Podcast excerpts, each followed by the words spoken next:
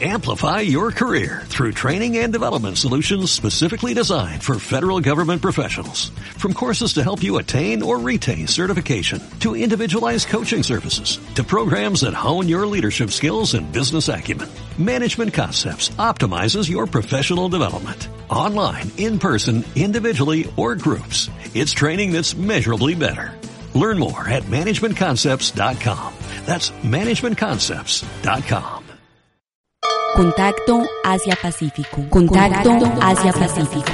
Acontecimientos, información y análisis de una región que está de cara al desarrollo y al mundo.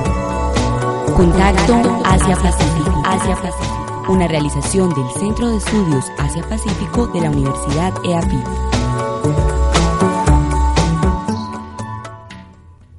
Bienvenidos a Contacto Asia-Pacífico, un programa realizado por el Centro de Estudios Asia-Pacífico y emitido a través de Acústica, emisora web de la Universidad EAFIT. Mi nombre es Laura Gómez y me acompañan Sebastián Toro y David Puerta. En la emisión de hoy les traemos noticias de actualidad en la región y un especial con Juan Felipe López Aimes, investigador del Centro de Estudios Asiáticos de la Universidad Autónoma de Nuevo León en México. Estos son los titulares. Economía japonesa se contrajo un 1.7% comparado con los tres primeros meses de este año. Foro China CELAC, un evento importante para América Latina a largo plazo. Malasia y Tailandia fortalecerán cooperación en seguridad fronteriza. Corea del Sur recibe su primer visita papal en 25 años. Japón conmemora aniversario del fin de la Segunda Guerra Mundial. En Japón. El pasado 13 de agosto se dieron a conocer las cifras oficiales del PIB de Japón, las cuales indicaron que durante el segundo trimestre del año la economía japonesa se contrajo un 6.8% frente a los datos del mismo periodo de 2013 y un 1.7% comparado con los tres primeros meses de este año aunque esta cifra es la más baja registrada desde el segundo trimestre del 2011, cuando la economía sufrió tras el devastador terremoto que dejó casi 16.000 muertos y paralizó gran parte de la industria, la caída fue ligeramente inferior al 7%, pronosticado por los economistas. Además, es el efecto esperado tras el incremento del IVA, una de las políticas del primer ministro japonés Shinzo Abe para combatir la enorme deuda pública del país. A pesar de todo, Abe es optimista y espera que el tercer trimestre las cifras abandonen el rojo. En China.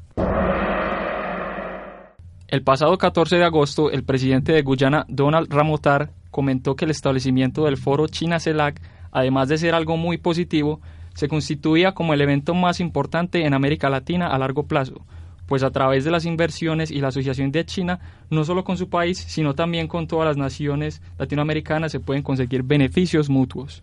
El presidente Ramotar indicó que China ha mostrado un enorme deseo en ser un socio verdadero para la región y un gran interés en aprovechar las capacidades de los pueblos de América Latina y el Caribe.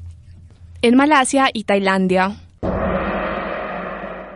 la trigésima reunión del Comité de Frontera de alto nivel entre Malasia y Tailandia se llevó a cabo el pasado 17 de agosto en el estado malasio de Sabah. Este encuentro fue liderado por los jefes de las Fuerzas Armadas de Malasia, Motsin Sulkufeli, y de Tailandia, Tanashak Patimagranov.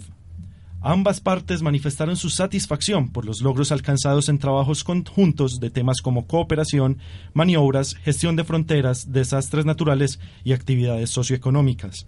Además, acordaron fortalecer más su cooperación bilateral en seguridad y gestión en las zonas fronterizas comunes. La próxima reunión se celebrará a principios del próximo año en Tailandia. En Corea del Sur. El pasado jueves 14 de agosto, el Papa Francisco arribó al aeropuerto Incheon de Corea del Sur, dando inicio a una visita de cinco días en este país asiático donde el 10% de la población es católica, es decir, aproximadamente 5 millones de surcoreanos. Dentro de su agenda, el actual sumo pontífice tendrá el ofrecimiento de una misa por la reconciliación de la península. Corea del Sur no había recibido una visita papal desde 1989, cuando Juan Pablo II viajó al país. En Japón. El pasado viernes 15 de agosto se conmemoró en Japón el 69 aniversario del fin de la Segunda Guerra Mundial. El acto ceremonial al cual asistieron dos ministros del gabinete del primer ministro Shinzo Abe se llevó a cabo en el santuario Yasukuni, que honra a los caídos durante todas las guerras libradas por Japón. Este acto generó reacciones de descontento, principalmente por los países vecinos, China y Corea del Sur, dado que en el santuario honra a militares, entre los que se incluyen autores de crímenes de guerra contra esas dos naciones. Sin embargo, la ausencia del primer ministro en estos actos ceremoniales es vista por otros como un gesto de Japón para disminuir las actuales tensiones con China y facilitar la posibilidad de una reunión con el presidente chino Xi Jinping. A continuación, el especial de esta semana. Desde el 12 de agosto hasta finales del mes de noviembre se estarán llevando a cabo dos cursos virtuales en el Centro de Estudios Asia-Pacífico de la Universidad EAFIT, uno sobre el escenario regional del este de Asia y el otro de Economía, Política y Corporaciones en el este de Asia. Los profesores encargados de los cursos ofrecidos por la Universidad Autónoma de Nuevo León y Corea Foundation son el doctor Juan Felipe López Jaimes, investigador del Centro de Estudios Asiáticos de la Universidad Autónoma de Nuevo León, y el doctor Renato Valderrama, director del Centro de Estudios Asiáticos de la misma universidad. El doctor Juan Felipe López Jaimes nos cuenta cómo se originó la oferta de estos cursos. La idea original de los cursos por videoconferencia eh, forma parte de un proyecto de la Fundación Corea eh, desde hace cinco o seis años para promover estudios coreanos en todo el mundo. Y eh, la Universidad de California Los Ángeles eh, ha sido una de las universidades que en su origen tomó el proyecto y con los contactos que ya tenía con universidades y a profesores de América Latina, estableció una, una red de, de, cursos virtuales desde la, la UCLA este, hacia América Latina y ahora la tiene la Universidad Autónoma de Nuevo León y desde, desde ese, desde ese este, centro se imparten los cursos por videoconferencia. Tiene el propósito de promover estudios coreanos fuera de Corea. Además, Juan Felipe López Jaimes, investigador del Centro de Estudios Asiáticos de la Universidad Autónoma de Nuevo León, nos habla de las posibilidades de desarrollar otros programas en el marco de este convenio. El proyecto está pensado para que se impartan al semestre alrededor de cinco cursos relacionados con Corea en donde Corea es el centro de, el foco de, estudio, o también se pueda ver a Corea en el contexto regional e internacional. Entonces eh, es un proyecto vivo, puede, puede haber cursos dependiendo de los profesores que estén disponibles y este, también de, las, de los intereses de las universidades que, que tengan sobre la formación de cuadros sobre estudios, sobre estudios coreanos o cursos generales sobre Corea para eh, cursos regulares dentro de las universidades. Finalmente, nos cuenta de las expectativas que tienen de los estudiantes colombianos y los beneficios que estos pueden obtener. Me he dado cuenta por lo que he conocido de, la Academia Colombiana es que tiene un buen nivel, un alto nivel, y este, también hay un gran interés por los estudios de Asia y particularmente por los estudios coreanos.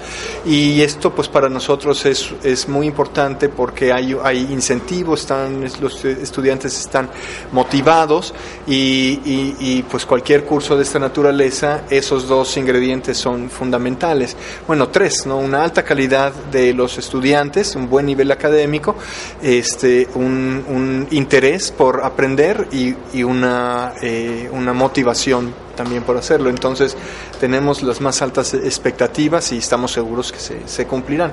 Nosotros también esperamos eh, cumplir con esas expectativas. Hemos llegado al final de nuestra misión. Los invitamos a escuchar el próximo programa de Contacto Asia-Pacífico ahora en señal en vivo, todos los martes y jueves a las dos y media de la tarde y los domingos a las cuatro y media, por la emisora web acústica.eafit.edu.co. Muchas gracias a nuestros oyentes.